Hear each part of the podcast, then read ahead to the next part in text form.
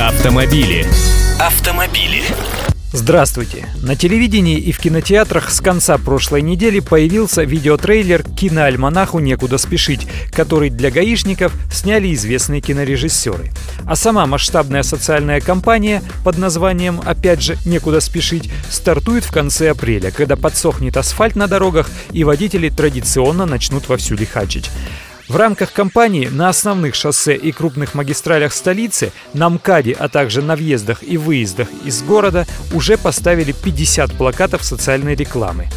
В ГИБДД приводят статистику. В прошлом 2011 году произошло более 50 тысяч аварий именно из-за превышения скорости. И по этому показателю количество ДТП растет.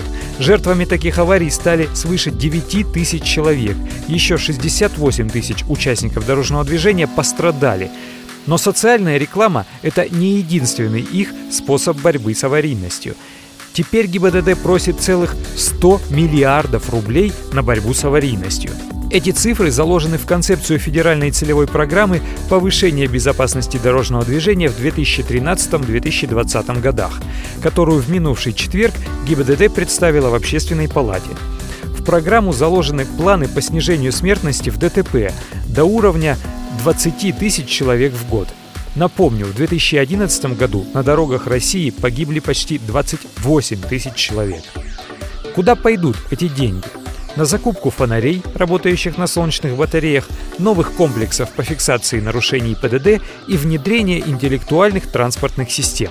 Одновременно с этим ГИБДД грозится продолжить повышать штрафы и ужесточить контроль за техническим состоянием транспортных средств – как? Непонятно. Поскольку это раньше техосмотр был в их руках, тогда и надо было стараться. А теперь проведением ТО занимаются частники. Гаишников туда не пустят. Проект этой самой федеральной целевой программы пока не свершившийся факт. Его еще будут дополнять и обсуждать. А вот вы лично как думаете, что нужно сделать для того, чтобы на дорогах стало безопаснее? Автомобили. Автомобили.